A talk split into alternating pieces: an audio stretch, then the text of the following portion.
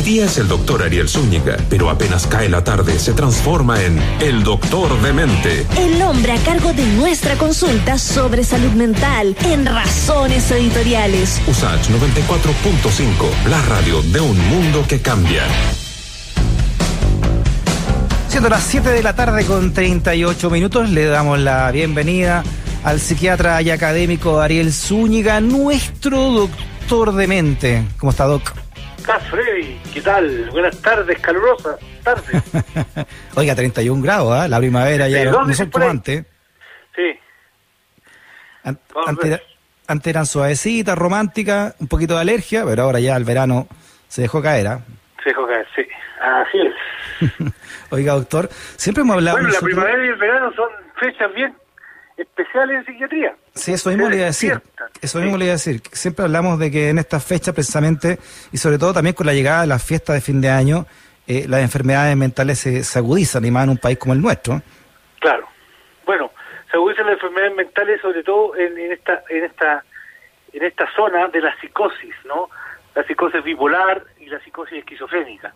Mm. Pareciera que el exceso de el aumento de la temperatura, de la cantidad de sol, y además las fiestas de fin de año, como dices tú, prenden eh, estas fechas, prenden a estas personas y las enfermedades se agudizan. Uh -huh. Doctor, entonces hablemos de la hablemos de la esquizofrenia, quizás es una de las más, por lo menos lo que lo, lo, que se ha dicho, no, las más peligrosas enfermedades mentales. ¿En qué consiste básicamente? ¿Cómo se define la esquizofrenia? La esquizofrenia es una eh, una grave enfermedad mental, es una psicosis ¿ah? donde se altera gravemente el comportamiento de un ser humano que la posee, teniendo este delirio, alucinaciones o alteraciones graves del comportamiento que le afectan en su diario vivir y que incluso pueden llegar a provocarle la invalidez completa, digamos. Ya. ¿Pero qué sería como una, una distorsión de la, de la realidad? ¿Sería la, esquizofrenia? Una distorsión crónica de la realidad. Es una psicosis lúcida, lo cual quiere decir que ellos están lúcidos de conciencia, saben dónde están, quiénes son, todo el tema, pero viven en una realidad paralela que tiene que ver con su delirio y su, sus alucinaciones. Uh -huh. Ya. Uh -huh. O sea, eh, en, en, el sentido de la comunicación, no, no entienden entonces la comunicación como todos nosotros, sino que, por ejemplo, un, un cariño lo pueden traducir en, en una agresividad, por ejemplo. No, ellos básicamente están eh, en, un, en, su propio mundo interno, ¿Ya? que está eh, delirando, por ejemplo, no sé, ellos deliran con que son hijos de Dios, por ejemplo, un, un delirio bien clásico, Ya. que son hijos de Jesucristo, que siguen Uh -huh. a Jesucristo, o que ellos son Jesucristo. ¿ya? Ya. Un delirio, si bien extravagante, para los ojos de cualquiera, cuando te cuentan el delirio, tú decís, esta cuestión no tiene pies ni cabeza. Ya. ¿ah? Tú cachai al tiro que esa persona está psicótica. A diferencia de otro tipo de delirio donde podría ser, esta persona me está contando una historia, podría haber un vecino que sea así, ya. Acá no, tú encuentras al tiro inmediatamente que, un, que un- lo que está diciendo esta persona con total seguridad, que se llama Uh -huh. con apodípticamente, o sea, con total seguridad, es que te está contando una cuestión totalmente fantástica que se le puede ocurrir solamente a él. Por ejemplo, sabe que yo soy del planeta no sé cuánto y acabo de llegar una nave espacial que se me quedó atascada en la esquina y por eso mejor me ingreso a la clínica porque me van a encontrar loco. Un, un relato de ese tipo, ¿ya? O que Ya. yo soy hijo de Dios o yo soy de Dios. Ahora, usted me está Bueno. dando también ejemplos muy eh, mesiánicos, ¿no? Y, y la Sí, historia, la humanidad está llena de, incluso Está de llena. sectas que se han hecho en torno a estos personajes. Exactamente, por eso mismo hay algunos incluso que dicen que hasta Jesús o los profetas están todos medio esquizofrénicos, porque escuchaban voces, la voz de Dios, estaban delirantes con el tema místico, por lo tanto, podría haber de ahora, desde el modernismo, de la modernidad, una interpretación como que ellos podrían estado en algún estado psicótico. Ya. También, digamos. Increíble, ¿eh? ¿sí? ¿Y ¿Cuáles son los síntomas? ¿Cómo se determina y a qué Los hora, son eh, a qué qué edad este apare- delirio, perdón, aparece este- esto?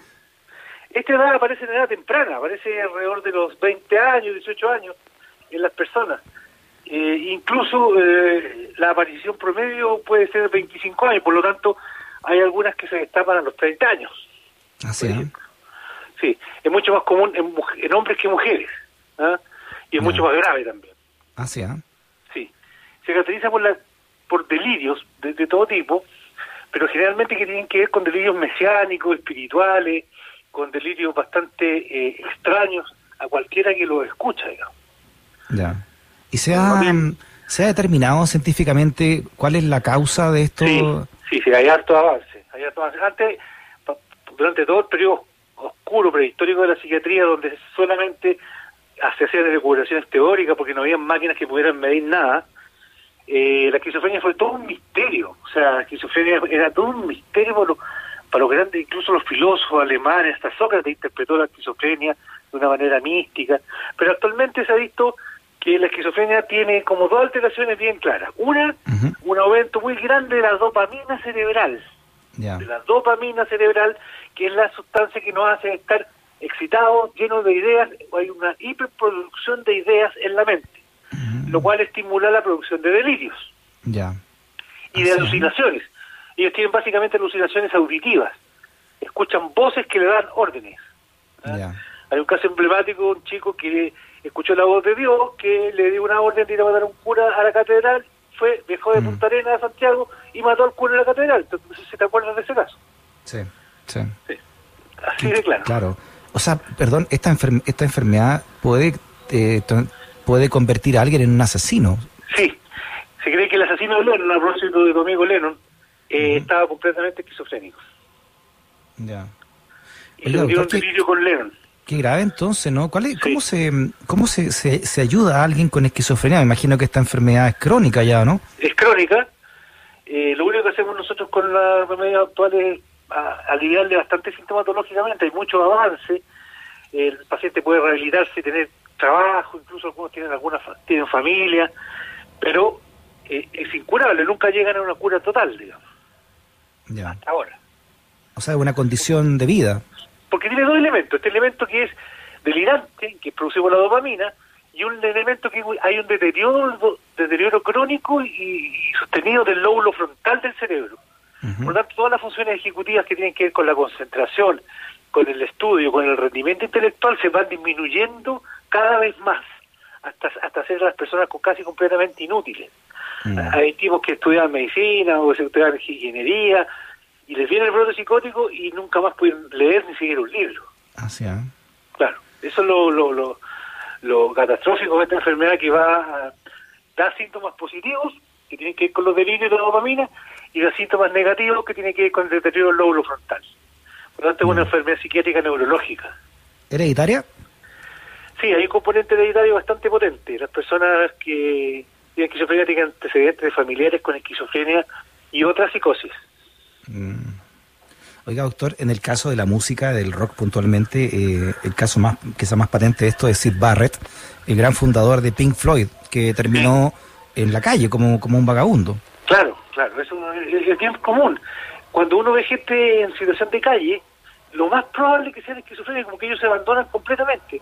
A ellos no les, interesa bañarse, no les interesa la forma, las formas sociales, nada. Y como tampoco pueden producir nada, porque no tienen, nunca pueden tener un trabajo constante y abandonan los tratamientos psiquiátricos, terminan siendo personajes de la calle. Emblemático en Santiago de Chile hay muchos esquizofrénicos. Mm.